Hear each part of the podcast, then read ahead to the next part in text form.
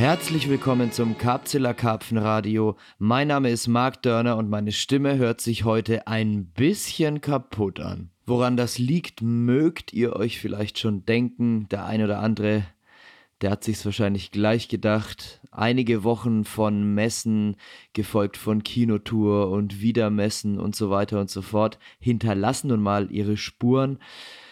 Wir sind aktuell sogar noch in Zwolle, wo ich diese Moderation hier aufnehme. Wir hatten eine super geile Messe, drei Tage lang Vollgas, so viele coole Leute am Stand, so viele Interessenten, so viele gute Gespräche geführt und auch das ein oder andere verkauft, was uns natürlich auch weiterbringt mit unseren Produktionen und Projekten. Vielen Dank also an dieser Stelle an all unsere Standbesucher auf der Karp Zwolle.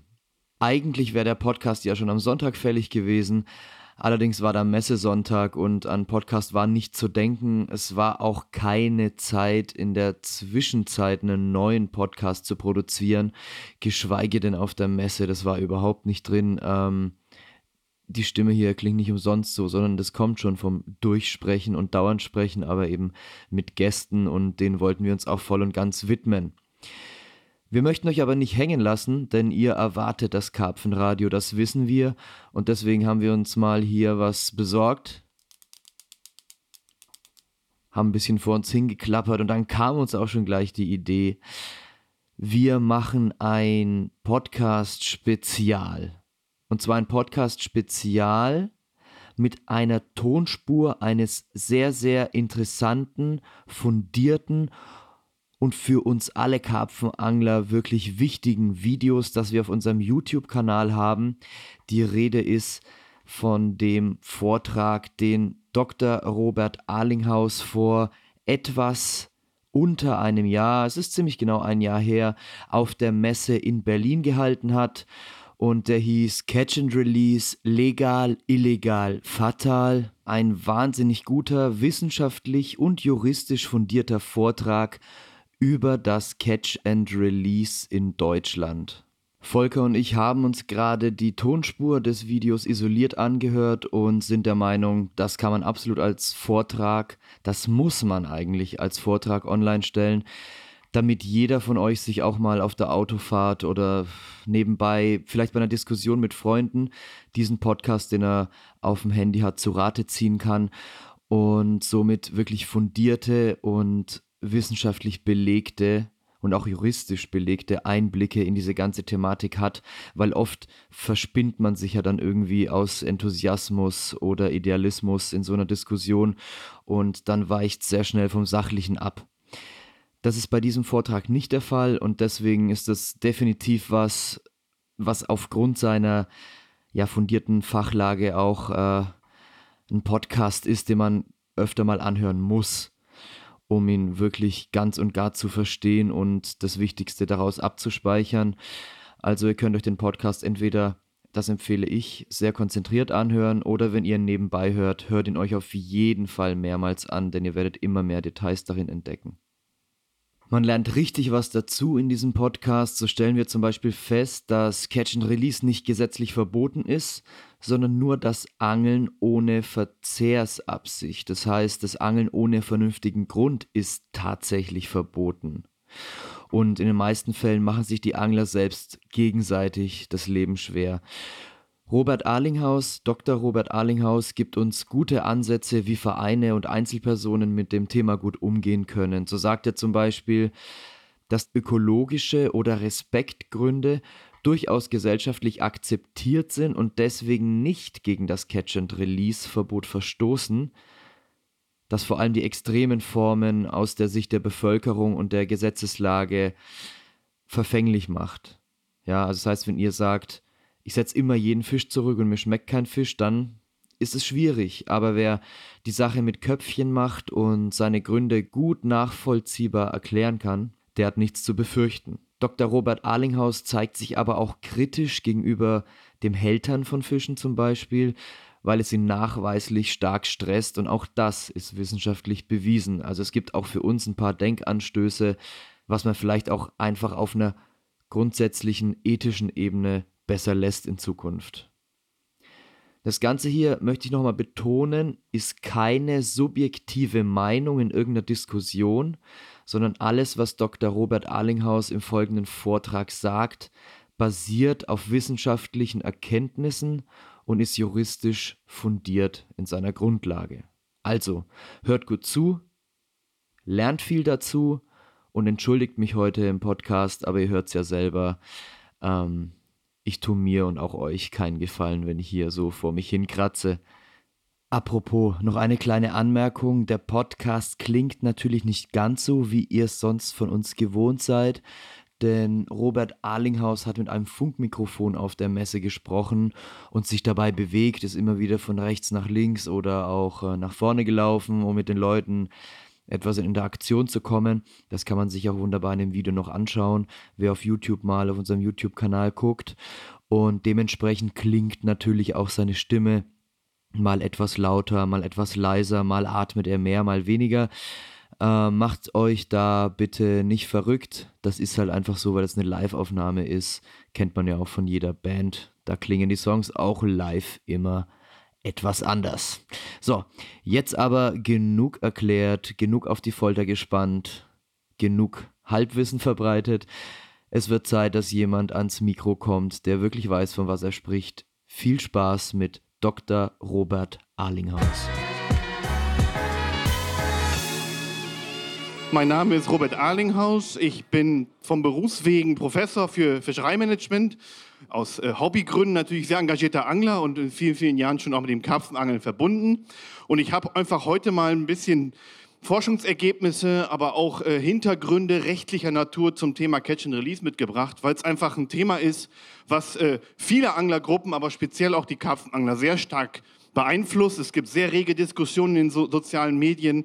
Es gibt immer wieder Anklagen gegen Angler, ähm, Karpfenangler, Welsangler und so weiter. Also Catch and Release ist ein brennendes Thema und es wird immer wieder verbunden mit der Diskussion, ob das nicht eine Art Tierquälerei ist, gerade von ähm, bestimmten Interessensgruppen wie Peter, die eben auch den Karpfen, wie man hier oben links sieht, als neues Logo äh, identifiziert haben. Also gerade das spezialisierte Karpfenangeln wird so auch als Paradebeispiel für vermeintlich illegales Catch and Release ähm, verwendet, eben auch in, der, in den Massenmedien und in, der, in, der Lobby, in dem Lobbyismus. Auf der anderen Seite ist Catch and Release ein ziemlich verworrener Begriff.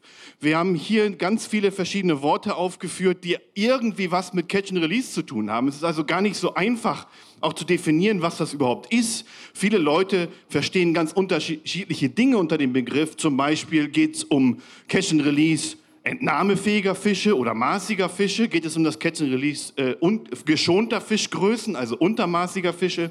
Wir haben Themen wie äh, selektive Entnahme, wir haben Themen wie Spaßangeln und so weiter. Also ich möchte eben auch hier so ein bisschen Licht ins Dunkle bringen und nochmal ein bisschen strukturierter aufarbeiten, was es eigentlich bei der Catch-and-Release-Diskussion auf sich hat.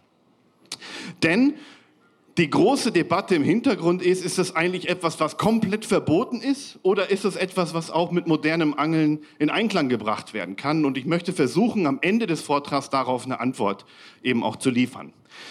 Kurz zur Struktur des Vortrags. Ich möchte zunächst etwas zum Begriff sagen, dann die rechtlichen Rahmenbedingungen klären und dann äh, einige Forschungsergebnisse vorstellen, die wir äh, unter der allgemeinen Bevölkerung gemacht haben. Umfrageergebnisse. Wie denkt eigentlich der normale Deutsche über das Catch and Release nach? Und dann auch die Biologie behandeln. Was passiert eigentlich bei dem Karpfen, wenn er äh, ähm, gefangen wird, vielleicht auch gehältert wird im Karpfensack und zurückgesetzt wird? Ähm, und schließlich dann einige Ausführungen zum Karpfenmanagement, ähm, zum Beispiel zum Thema Entnahmefenster und dann am Ende das gesamte zusammenfassen. Zunächst die Begriffsbestimmung. Catch and Release ist, heißt nichts anderes als fangen und zurücksetzen. Da geht es jetzt erstmal nicht darum, vor welcher Motivation ein Angler einen Fisch zurücksetzt, welche Größe zurückgesetzt wird. Catch and Release ist nackt, heißt nichts anderes als das Fangen und Zurücksetzen eines Fisches. Und das kann man eben zum Beispiel bei untermaßigen Fischen durchführen. In dem Fall wäre es immer erlaubt, also es ist nie verboten und sogar gefordert, einen untermaßigen Fisch zurückzusetzen. Es gibt auch ganzjährig geschonte Fischarten, wie zum Beispiel bei einigen Lachsen, Meerforellenbeständen. Da müssen die Fische zurückgesetzt werden. Auch das ist Catch and Release. Ähm, es gibt ungewünschte Fische, also die Problematik der Beifänge. Man hat also eine bestimmte Art als Zielfischart, fängt aber ein unerwünschtes Exemplar. Das kann ein zu kleiner Fisch sein, ähm, der vielleicht gerade maßig ist. Es kann die falsche Zielart sein. Ähm, es kann eben vielleicht auch ein zu großer Fisch sein, den man nicht vernünftig verwerten kann. All das sind Beifänge und auch dort gilt der Begriff Catch and Release. Dann haben wir die Diskussion, die vielleicht die Karpfenangelei besonders betrifft, wenn es um das Zurücksetzen besonders großer Fische geht. Also das Catch and Release besonders oder bestimmter Fischgrößen, die prinzipiell auch entnahmefähig wären. Ähm, hier haben wir eine Diskussion rund um Achtung vor der Kreatur, aber auch die Debatte, dass viele von Ihnen sicher in, in Riesenfischen auch einen Fisch des Lebens sehen und vielleicht auch zu schade wahrgenommen wird, diesen Fisch zu töten. Ähm, und dann gibt es die extreme Form des Catch and Release, nämlich dass alle Fische zurückgesetzt werden. Also ein Angler fängt, fährt ans Wasser mit der vorgefassten Intention, jeden Fisch, der gefangen wird, zurückzusetzen.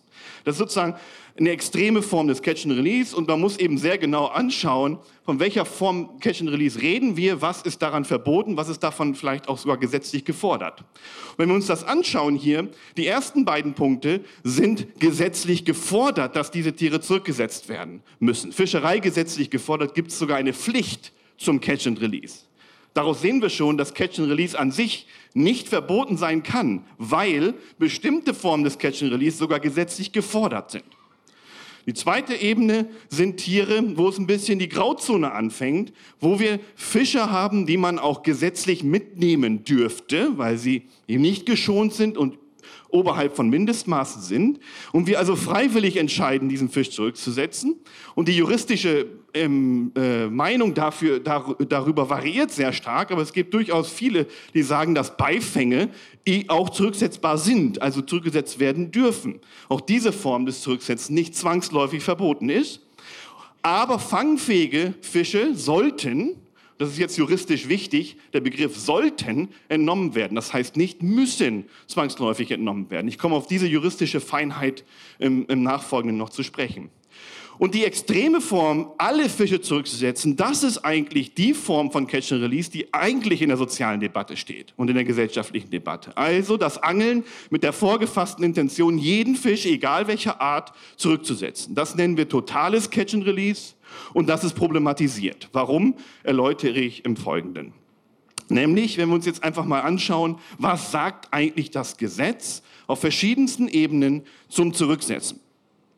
Wir haben in Deutschland die Situation, dass das Angeln von verschiedensten Gesetzesvorgaben geregelt wird, nicht nur Fischereigesetzen, sondern auch übergeordneten Rahmengesetzen wie das Naturschutzgesetz und das Tierschutzgesetz. Und hier wird es äh, interessant zum Catch and Release. Wir haben Tierschutz, also das Ziel, das individuelle Wohlergehen einzelner Tiere, egal welcher Art, zu schützen, in Deutschland in der Verfassung verankert. Das ist weltweit einmalig. Es gibt kein anderes Land, mit Ausnahme der Schweiz, was ähnlich stark sich zum Tierschutz bekennt wie Deutschland. Es ist also Verfassungsrang.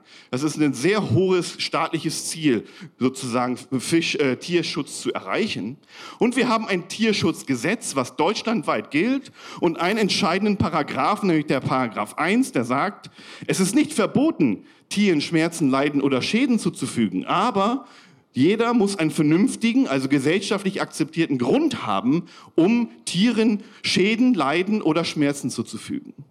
Und was jetzt nun ein vernünftiger Grund ist, steht in keinem Gesetz. Das ist sozusagen eine Auslegung nach derzeitigem Zeitgeist, also nach derzeitiger Mentalität einer Gesellschaft. Das kann sich also auch in der Zeit wandeln. Und es müssen jetzt also Gerichtsurteile klären, was sind denn jetzt vernünftige Gründe, die wir akzeptieren als Gesellschaft beim Angeln. Wenn wir da in die, in die Gerichtsurteile reinschauen, seit den 80er Jahren, dann sind zwei Gründe immer akzeptiert. Nämlich, wenn man angelt, also Fischen Schmerzen, Leiden oder Schäden, was immer durch einen Haken passiert, zufügt, zur eigenen Ernährung. Also ich gehe angeln, um Fisch zu fangen, um den aufzuessen. Ist immer akzeptiert. Oder man geht fischen zu Hegegründen, also um einen Fischbestand zu bewirtschaften, weil vielleicht zu viele Fische einer Art da sind, zum Beispiel bei Weißfischen. Auch dann ist das Zufügen von Schmerzen, Leiden oder Schäden, zum Beispiel durch ein Haken, immer gesellschaftlich toleriert. Soweit zum derzeitigen Stand. Nochmal, es kann natürlich sein, dass in der Zukunft Gerichtsurteile sagen, das Angeln an sich ist toleriert als vernünftiger Grund. Also weil es zum Beispiel Arbeitsplätze schafft oder aus anderen Gründen. Ist derzeit noch nicht in den Gerichtsurteilen verankert. Im Moment haben wir diese beiden gesellschaftlich akzeptierten Begründungen für das Angeln. Verzehr von selbstgefangenen Fischen oder die Hege. Wenn man diese beiden vernünftigen Gründe nun ansetzt und sich verschiedene anglerische Praktiken anschaut, haben weitere Gerichtsurteile nun entschieden, was legitimes und nicht legitimes Angeln ist. Und zum Beispiel ist seit den 80er Jahren festgestellt worden, dass lebende Köderfische vielleicht keine vernünftige Art der Angelei sind, weil es auch Alternativen gibt. Oder der Setzkescher wurde mehrfach diskutiert. Oder auch die Frage des Wettangelns, wo, wo, eben das primäre Ziel, die Intention des Angelns nicht der Verzehr von Fischen ist, sondern eben der Wettkampf. Diese Form des Angelns mit totalem Catch and Release ist im Prinzip in Deutschland verboten worden. Trotzdem findet Wettangeln immer noch statt. Das nennt sich nur anders, nämlich unter dem Banner von Gemeinschafts- und Hegefischen, weil eben dann der vernünftige Grund der Hege zutrifft und der Wettkampf nur eine sekundäre Motivation des Anglers ist. Also man kann bestimmte Dinge auch clever umgehen. Ne? Also äh, es sind eben auch Sachen, neue Begründungen gefunden worden, um diese beliebten Formen des Angelns trotzdem weiterzuführen. Und einer der Punkte dabei ist eben das Zurücksetzen entnahmefähiger Fische, weil eben gesagt wird, wenn die primäre Intention ist das, das, Verzehr von Fischen, dann ist das Angeln mit der Intention, den Fisch, den man essen kann, zurückzusetzen, nicht im Einklang mit dem Tierschutzgesetz. Nun, das ist aber immer noch relativ schwammig. Ja? Wir haben einen äh, unbestimmten Rechtsbegriff des vernünftigen Grundes und Gerichtsurteile müssen eigentlich klären, was ein vernünftiger Grund ist. Es ist eigentlich eine Einzelfallentscheidung auch, ob jeder Angler gegen diesen Grundsatz verstoßen hat oder nicht. Also man muss sozusagen einem Angler mit ähm, Bezug auf Tierschutzgesetz nachweisen, dass er beim Zurücksetzen keinen vernünftigen Grund hatte. Also zum Beispiel einen Fisch gefangen hat, der Beifang war. Also er grundsätzlich am Fischverzehr interessiert war, aber einen unverzehrbaren Fisch gefangen hat, dann kann man nicht zwangsläufig Tierquälerei unterstellen. Also es ist also völlig schwierig zu, zu regeln, weil es unbestimmt ist. Nun stellt sich die Frage, haben diese Diskussion ihren Eingang gefunden in Fischereigesetze, also konkret gesetzliche Regelung der Fischerei selbst. Und das ist in Deutschland Länderangelegenheit und wird sozusagen in 16 verschiedenen Bundesländern äh, unterschiedlich geregelt. Und ich habe mir jetzt mal für diesen Vortrag diese 16 äh, Landesgesetze angeschaut und mal geguckt, gibt es dort spezifische ähm, Verbote, die das Catch and Release betreffen oder nicht. Und das sind jetzt mal ein paar Beispiele. Das erste Beispiel ist aus dem Saarland vom 26.01.2017, äh, also sehr, sehr aktuell und wortgleich auch in Schleswig-Holstein. Dort wird geschrieben im Fischereigesetz, verboten ist das Angeln, das von vornherein auf das Zurücksetzen von gefangenen Fischen ausgerichtet ist. Also es ist kein Catch-and-Release-Verbot, sondern es ist das Verbot des Angelns ohne vernünftigen Grund, was schon durch das Tierschutzgesetz vordefiniert ist. Es ist einfach nur nochmal eine Wiederholung der tierschutzrechtlichen Grundlagen. Daraus folgt nicht, dass Catch-and-Release verboten ist an sich. Ähm, zweites Beispiel, Hessen schreibt, das Zurücksetzen eines Fisches nach dem Fang ohne vernünftigen Grund ist verboten. Gleiche Debatte. Was eigentlich eingeschränkt wird, ist das Angeln ohne vernünftige Grund. Also das Angeln mit der Intention, jeden Fisch zurückzusetzen. Daraus folgt nicht, dass Catch and Release verboten ist. Was hier eben in Rot nochmal dargestellt ist. Zweites Beispiel, Bayern. Äh, dort steht, Fische dürfen nur zur Erfüllung des Hegeziels unter Beachtung des Tierschutzrechts und nach Maßgabe einer Entscheidung des Fischereiausübungsberechtigten wieder ausgesetzt werden. Was heißt das? Wer ist der Fischereiausübungsberechtigte? Der Pächter der Fischereirechte. Das sind Vereine, das sind Verbände, äh, die und in Brandenburg auch Berufsfischer, die Fischereirechte haben. Die haben auch die sogenannte Hegepflicht. Sie müssen also durch ihre Managementmaßnahmen an den Gewässern äh, realisieren, dass die Fischbestände erhalten bleiben in einem naturnahen Zustand mit einer naturnahen Alterspyramide. Der einzelne Angler, und das regelt Bayern jetzt ganz clever, darf nun nicht entscheiden, ob ich einen Fisch zurücksetze oder nicht, der entnahmefähig ist ist. Aber der Fischereiausübungsberechtigte kann in seiner Gewässerordnung für sein Gewässer festlegen, dass zum Beispiel das Mindestmaß erhöht wird. Oder dass es eine andere Form von veränderter Entnahmebeschränkung gibt, zum Beispiel ein Entnahmefenster, und somit auch das Zurücksetzen gesetzlich entnahmefähiger Fische erlauben, also zum Beispiel zu großer Tiere. Bayern regelt ausschließlich nur, dass der einzelne Angler keine Entscheidungswahl hat, ob er einen Fisch zurücksetzt oder nicht, sondern es muss über die Hege die Bewirtschaftung umgesetzt werden. Mit anderen Worten, auch hier steht nichts über ein grundsätzliches Catch-and-Release-Verbot. Auch Bayern verbietet Catch-and-Release prinzipiell nicht. Wie sieht es nun in Brandenburg aus? Brandenburg regelt ausschließlich das Offensichtliche, nämlich dass untermaßige Fische zurückzusetzen sind. Im Brandenburger Fischereigesetz steht über die großen, entnahmefähigen Fische, die das Maß überschreiten, gar nichts. Es wird also auch hier kein Catch-and-Release-Verbot auf der Gesetzesebene formuliert. Wenn wir uns jetzt in die Gewässerordnungen, also in die Regelwerke, die sich die einzelnen Fischereipächter auferlegen an ihren Gewässern, in dem Fall Brandenburger äh, Anglerverband, uns anschauen, ähm, steht auch in dieser Ordnung nichts zu einem Catch-and-Release-Verbot. In dieser Gewässerordnung steht, dass der Angler sofort nach dem Fang eines maßigen Fisches zu entscheiden hat, ob er diesen zurücksetzen will oder nicht. Es ist also tatsächlich eine offene Formulierung hinsichtlich der, ähm, zum Beispiel der Frage, war das ein Beifang, den ich zurücksetzen will? Das erlaubt die Gewässerordnung explizit. Was die Gewässerordnung verbietet, ist das gezielte Angeln auf kapitale Fische mit dem ausschließlichen Ziel, Maße und äh, Masse der gefangenen Fische zu dokumentieren und ihn dann zurückzusetzen. Mit vielen Worten, Angeln ohne vernünftigen Grund. Brandenburger Gewässerordnung verbietet nur das Angeln ohne Verzehrsabsicht, also auf der allgemeinen Ebene, wie es auch schon das Tierschutzgesetz im Prinzip vorformuliert. Daraus folgt nicht ein grundsätzliches Catch-and-Release-Verbot. Also auch in Brandenburger Verbandsgewässern ist nur das Angeln ohne vernünftigen Grund verboten, nicht Catch-and-Release. Letztes Beispiel, Mecklenburg auf der Ebene des Fischereirechts das gleiche wie in Brandenburg. Es wird nur geregelt, dass untermaßige Fische zurückzusetzen sind. Es gibt kein Verbot äh, zu den maßigen Fischen. Aber in der Gewässerordnung des Landesanglerverbands Mecklenburg-Vorpommern steht explizit, dass der maßige Fisch nach dem Fang sofort weitgerecht zu töten ist. Das ist das ist ein Beispiel, wie man es auch in vielen anderen kleineren Vereinen findet, wo man in der eigenen Gewässerordnung ein explizites Verbot des Zurücksetzen ähm, äh, hereinformuliert hat. Und zusätzlich der letzte Satz ist wieder der klassische, dass das Angeln ohne vernünftigen Grund verboten ist. Interessanterweise, und das sehen wir eben Land auf Land ab, ist das echte Catch-and-Release-Verbot explizit formuliert häufig etwas, was sich die Angler selbst auferlegen. Über Gewässerordnung. Es ist nirgendwo in den Fischereirechten oder gar im Tierschutzrecht vorformuliert, sondern die Angler machen sich diese Regel selbst.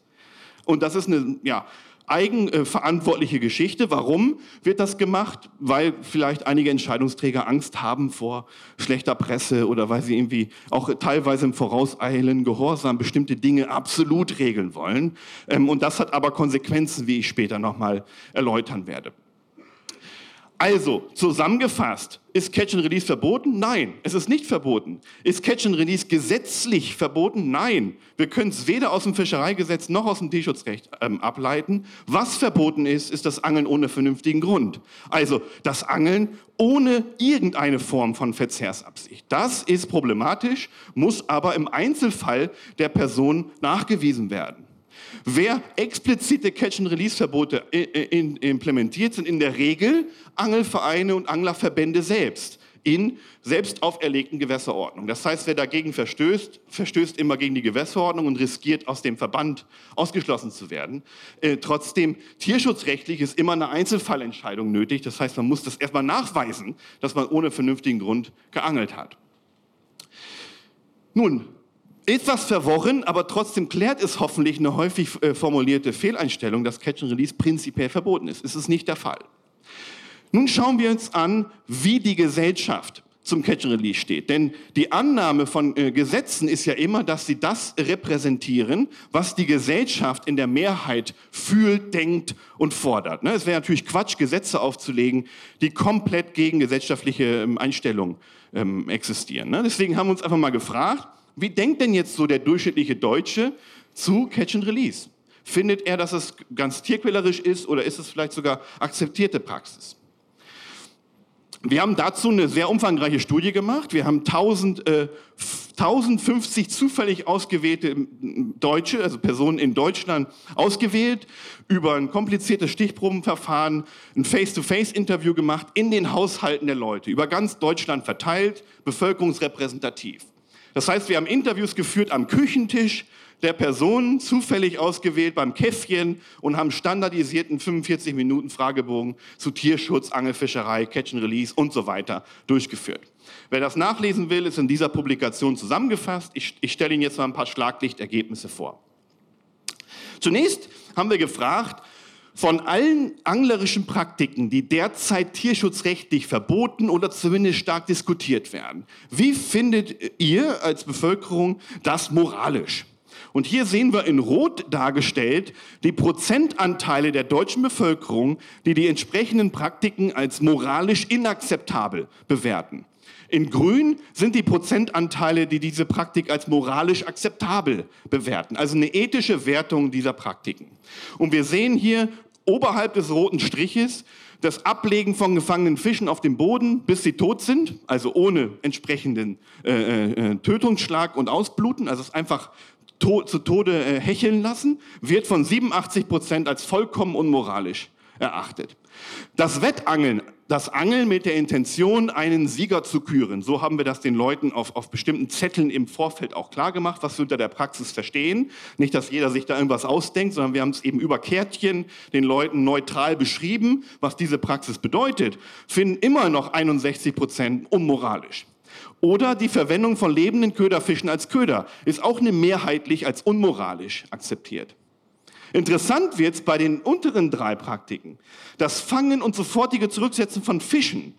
Und wir haben den Leuten beschrieben, ein Angler geht zum Wasser, fängt einen Fisch und setzt ihn zurück. Die meisten dieser Fische überleben die Prozedur.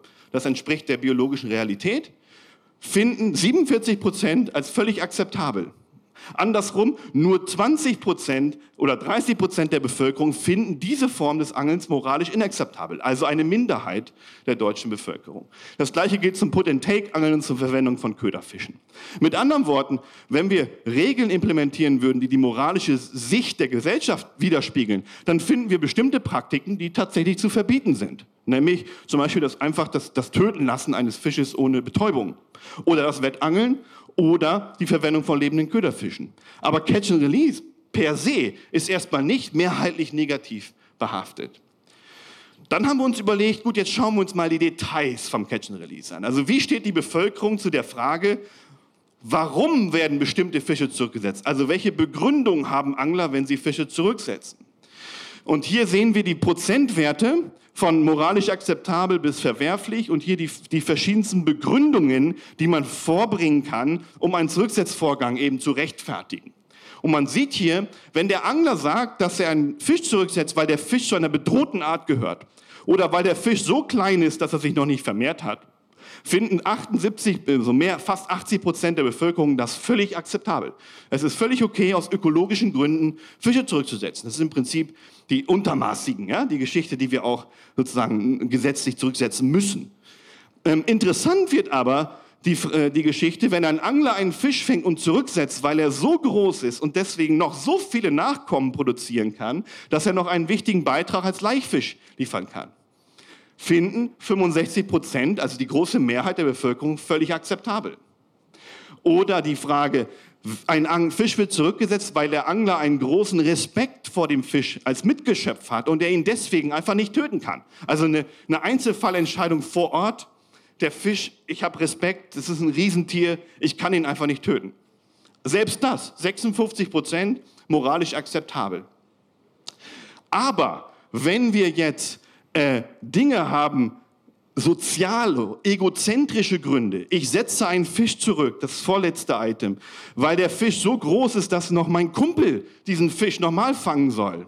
Wenn das die Begründung ist, dann findet das 55 Prozent moralisch inakzeptabel. Oder wenn ich angel gehe, weil ich gar keinen Fisch essen mag. Ich setze deswegen die Fische zurück, weil mir schmecken Fische nicht.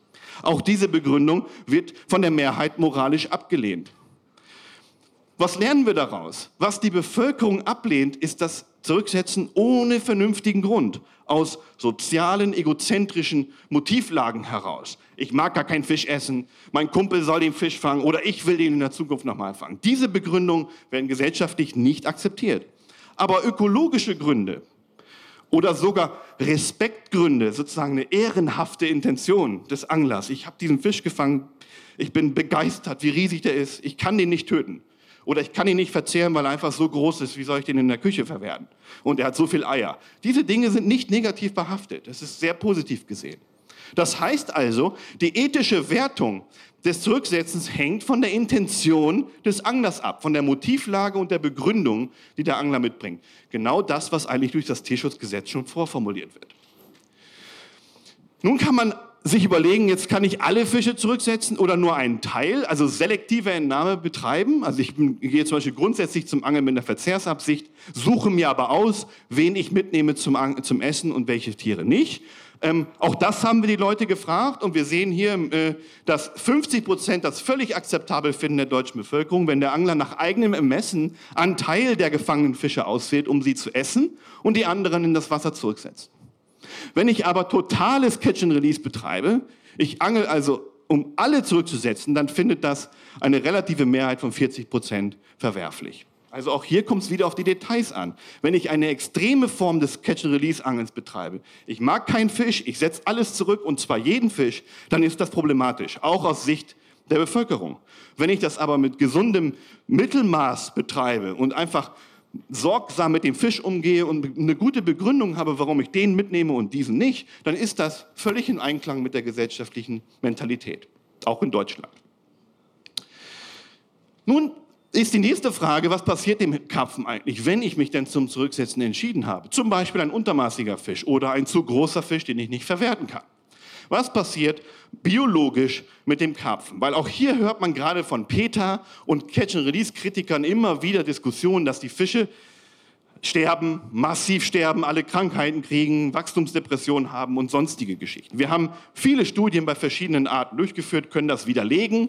Wir haben auch spezielle Geschichten zum Karpfen gemacht und das wollte ich Ihnen mal kurz darstellen. Also die Frage, was passiert beim Karpfen beim Hältern und Zurücksetzen? Es sind ja auch in der Karpfenangelei häufig Fische äh, gehältert aus Fotogründen, aus verschiedensten anderen Gründen und wir wollen einfach mal wissen, was passiert dem Fisch da eigentlich?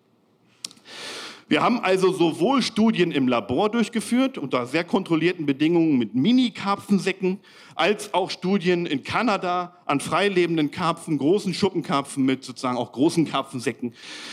Hier ein typisches Ergebnis. Wir haben hier auf der äh, auf der also, äh, Y-Achse Stressmarker, Cortisol, das ist so ein Stressindikator, Hormon, der ins Blut abgegeben wird, wenn Stress entsteht. Blutzucker ist genauso ein Ding. Und wir sehen hier äh, Fische, die gar nicht gestresst wurden, die Kontrollfische, Fische, die, die zehn Minuten lang an der Angel, beziehungsweise ähm, in den Laborstudien halt in so einem Tank gescheucht wurden, dass sie eben völlig erschöpft waren. Ähm, und dann eben verschiedene Sackzeiten, wo wir die Fische eben in Karpfensäcke gehältert haben. Und was sieht man?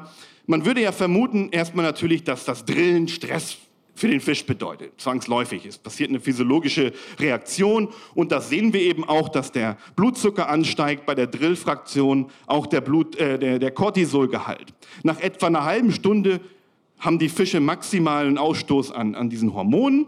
Und ähm, wir wollten jetzt wissen, ob in diesem Karpfensack der Fisch sich sozusagen vom Stress erholt und sozusagen wieder runterkommt, wenn man so will.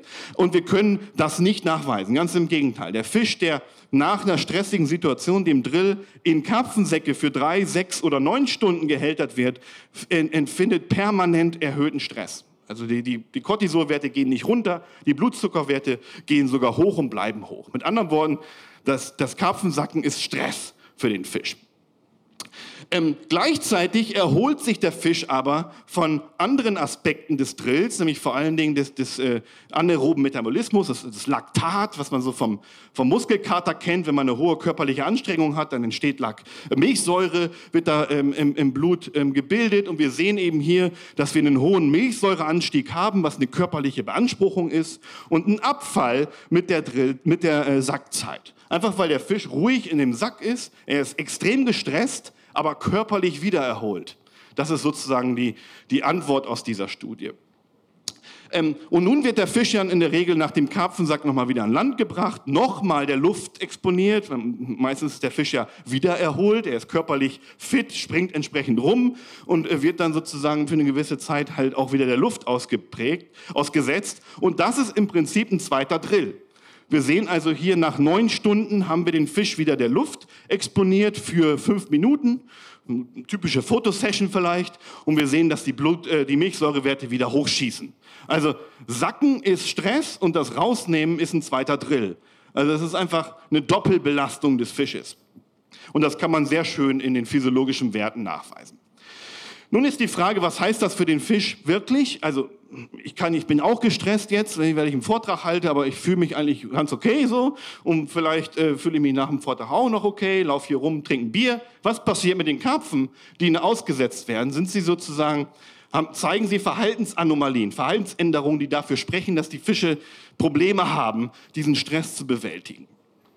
Wir haben also in dem Natursee in Kanada Fische gefangen, ähm, größere äh, Schuppenkarpfen entsprechend diese Prozedur äh, durchgeführt mit Sacken, nicht Sacken, nur, nur an die Luft halten oder nicht an die Luft halten, entsprechend die gesamten Behandlungsgruppen durchgeführt, haben die Fische dann gehältert, ähm, bestimmte Parameter gemessen, dann äh, Blut entnommen und dann einen Sender implantiert, dass wir eben schauen können, was passiert mit den Fischen nach dem Zurücksetzen und dann ähm, telemetrisch geschaut, wie sich gesackte Fische versus ungesackten Fischen, die wir also nicht nochmal diesem Stress unterwerfen, verhaltensseitig äh, im, im Freiland zeigen.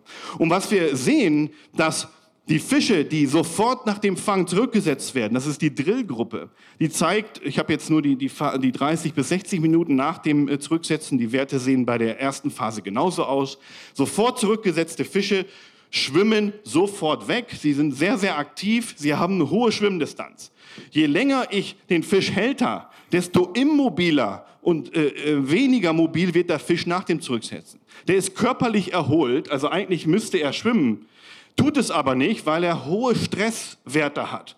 Und das nicht rumschwimmen ist ein Indikator für, für verhaltensseitige Anomalie, Stress. Das ist also ein Fisch, der der Angst hat, der ausgepowert ist, ist etwas, der sich erstmal versteckt und sich nicht bewegt. Und genau das sehen wir bei bis zu einer Stunde äh, in Abhängigkeit der Hälterungsdauer. Ab zwölf Stunden finden wir keinen Unterschied mehr zwischen den Fischen, die nur gedrillt wurden und die, die zusätzlich gesackt worden sind. Also der Fisch wiedererholt sich und etwa nach zwölf Stunden ist eine komplette Wiedererholung der physiologischen, aber auch der verhaltensseitigen Geschichten da. Wir haben an über 80 Karpfen keinen einzigen toten Fisch feststellen können. Wir haben die Fische weiterverfolgt bis zu drei Monate und keine einzigen äh, toten Fisch gefunden. Also wenn man sozusagen den Effekt von Catch and Release auf Karpfen zusammenfassen will, dann bedeutet das, das Angeln ist Stress. Das ist erstmal unvermeidlich. Jeder Fisch, der geangelt wird, ist erstmal gestresst. Das zusätzliche Sacken führt zum weiteren Stress und das ist wahrscheinlich vermeidbar. Man kann Fotos auch oder andere Dinge direkt nach dem Drill machen. Ähm, es ist aber nicht letal, es ist nicht tödlich, sondern es sind eben physiologische Belastungsreaktionen. Es ist sozusagen Schaden da, der ist aber wiedererholbar und es gibt keine Sterblichkeit. Und jetzt kommt es eben darauf an, was einem wichtig ist. Ist einem Stress wichtig, Stressminimierung? Dann darf ich nicht sacken. Aus der Sterblichkeitsperspektive ist Karpfen extrem zäher Fisch und der kann mit dem Catch and Release wunderbar umgehen. Äh, ja, das sieht man nochmal hier, diese verhaltensseitige Anomalie. Wir haben hier mal dargestellt den Anteil aller Karpfen, die wir mit Sendern ausgestattet haben, die 30 Meter um die Aussatzstelle nachgewiesen worden sind in Abhängigkeit der Zeit. Und das sind Fische, die gedrillt wurden und man sieht, dass die sehr schnell aus diesen Bereichen wegschwimmen.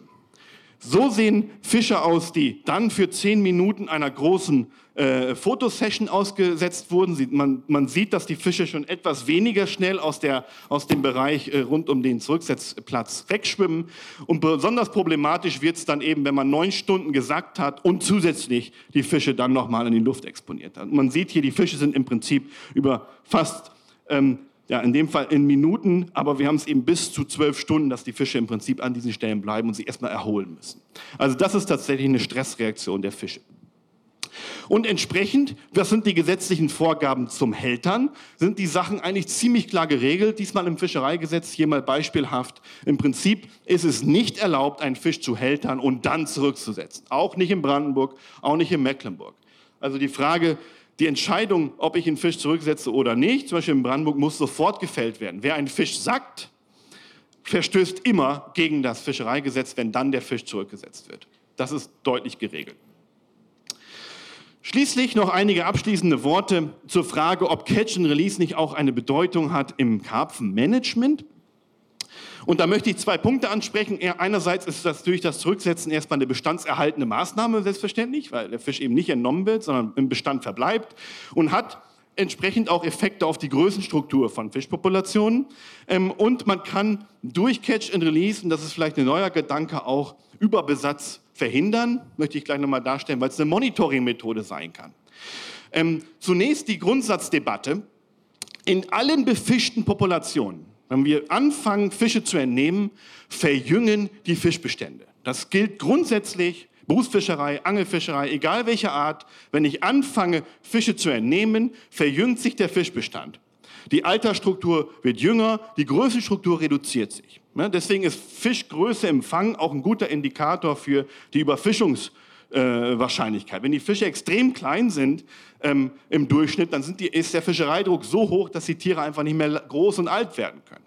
Man hat da eine sehr starke verjüngte Altersstruktur und einen unnatürlichen Zustand, wenn man so will, weil in einem natürlichen Fischbestand eben alte, alle Altersklassen vorhanden sind. Entsprechend äh, gibt es eine große Diskussion, dass den, diese großen Tiere im Fischbestand tatsächlich auch naturschutzfachlich und aus Populationssicht wichtig sind, weil sie eben einen naturnäheren Zustand darstellen.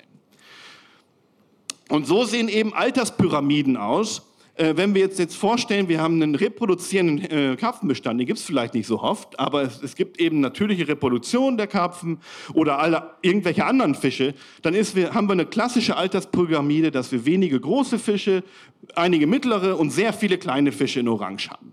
Wenn ich diese Fischbestände stark mit dem klassischen Mindestmaß bewirtschafte und alles, was über dem Mindestmaß ist, töte, dann verliere ich die großen Fische im Bestand. Der Fischbestand verjüngt extrem. Wir haben sehr, sehr viele kleine Fische und dann einige mittlere und die großen fehlen. Das ist ein unnatürlicher Alters- und Größenstruktur. Und man kann eben zum Beispiel über alternative Fangbeschränkungen, und das ist jetzt etwas, was der Hegepflichtige, der Pächter eines Gewässers entscheiden kann, zum Beispiel Entnahmefenster einzusetzen, wo eben nach einer gewissen Länge die Tiere, wenn sie erstmal durchgewachsen sind, wieder geschont werden. Und man erreicht damit einen naturnäheren Altersklassenaufbau. Und deswegen ist das Entnahmefenster aus naturschutzfachlicher Sicht, aus Bewirtschaftungssicht eine sehr gute Alternative gegenüber dem Mindestmaß und ist entsprechend etwas, was wir schon seit langem propagieren.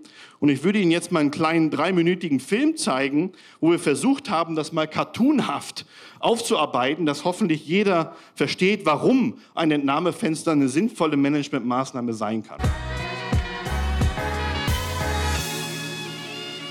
Hi, ich nochmal. Den Teil haben wir uns für die Podcast-Version dieses Vortrags gespart. Das macht mehr Sinn für die Videoversion auf unserem YouTube-Kanal, denn dort spielt ein Clip ab und den kann man sich halt dann da auch angucken. Der macht jetzt so nur als Tonspur nicht ganz so viel Sinn. Deswegen machen wir jetzt im direkten Anschluss nach diesem Clip weiter mit dem Vortrag.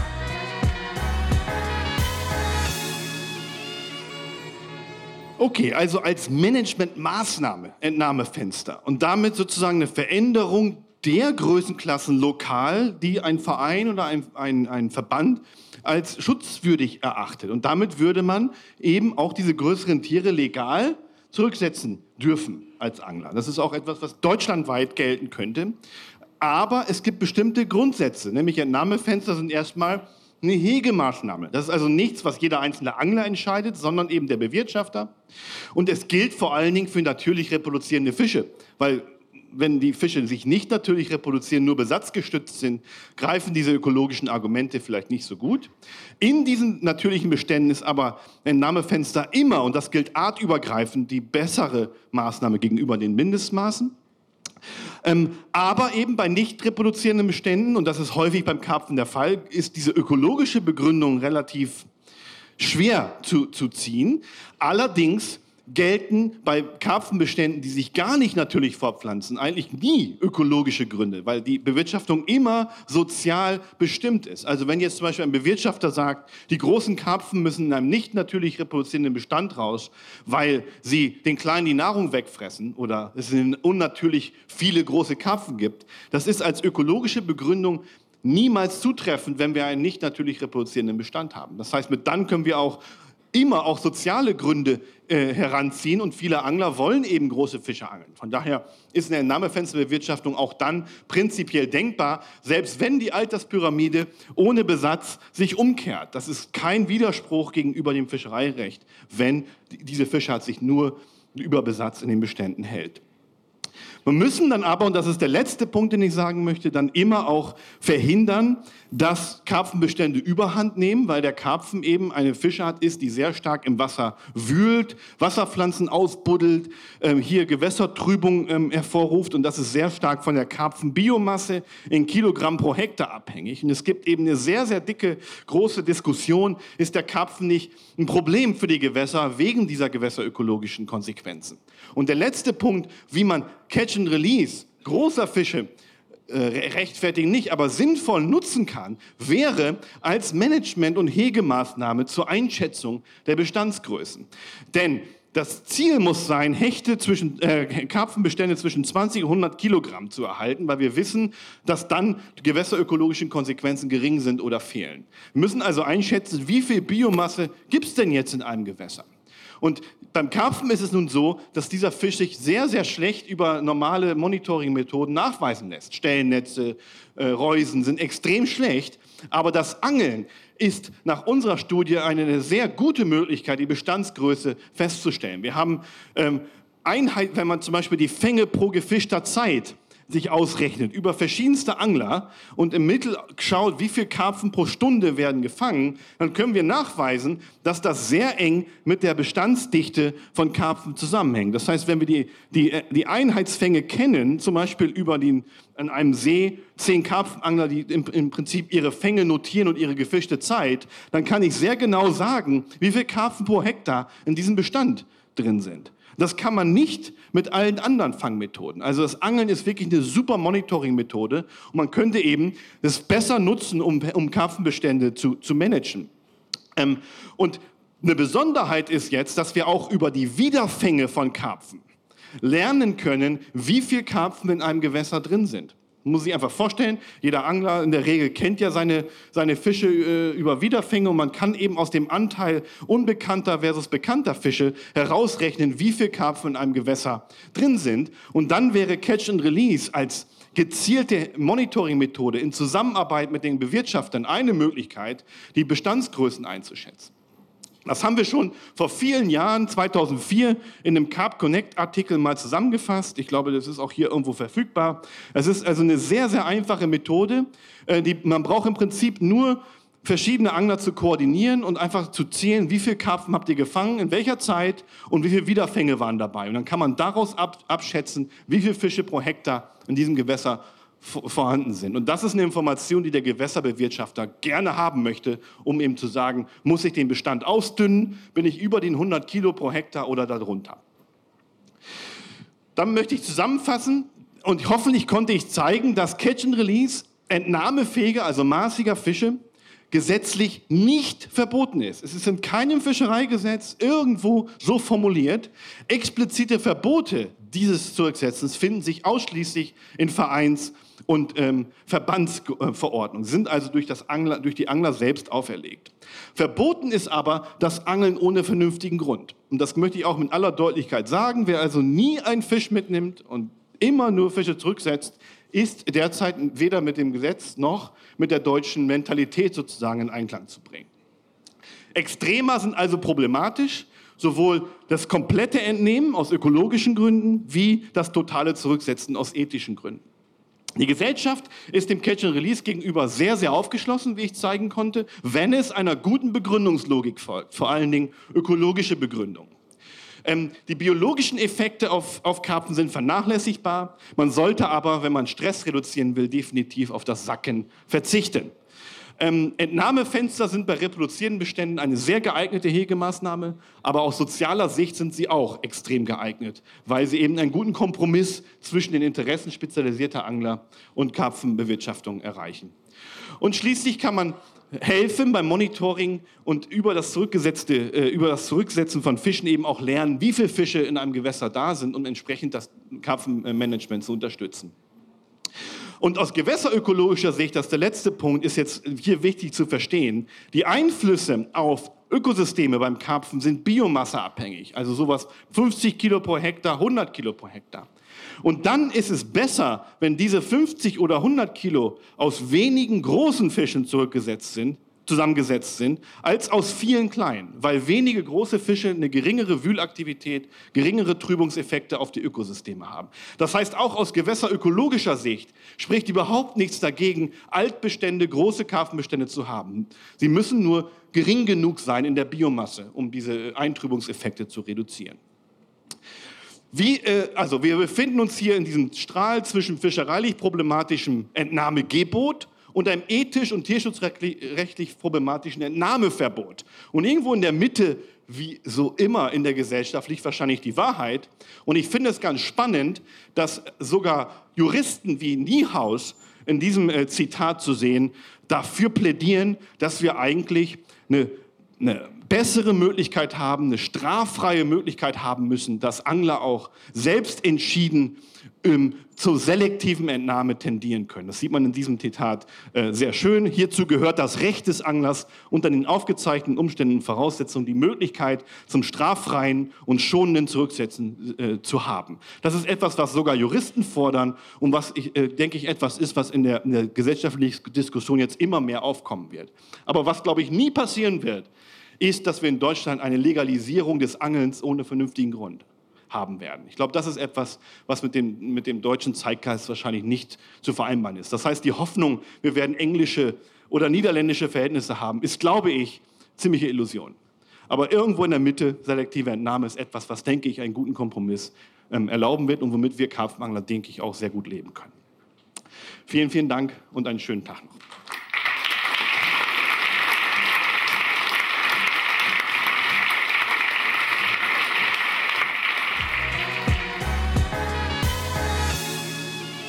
Ja, den Applaus hat er sich definitiv verdient. Ein absoluter Wahnsinnsvortrag. Richtig geil, mega fundiert und ich finde mehr als ein würdiger Ersatz für ein Karpfenradio, wie wir es bisher kennen. Ich bedanke mich bei euch für eure Aufmerksamkeit und hoffe, ihr hattet viel, viel Spaß an diesem Podcast Spezial, habt vielleicht auch sogar etwas gelernt und für euch mitnehmen können. Und das nächste Mal bin ich dann hoffentlich wieder fit und habe einen neuen interessanten Gast an meiner Seite. Und ich hoffe, ihr schaltet auch das nächste Mal wieder ein zum Carpzilla Karpfenradio, dem Podcast von carpzilla.de.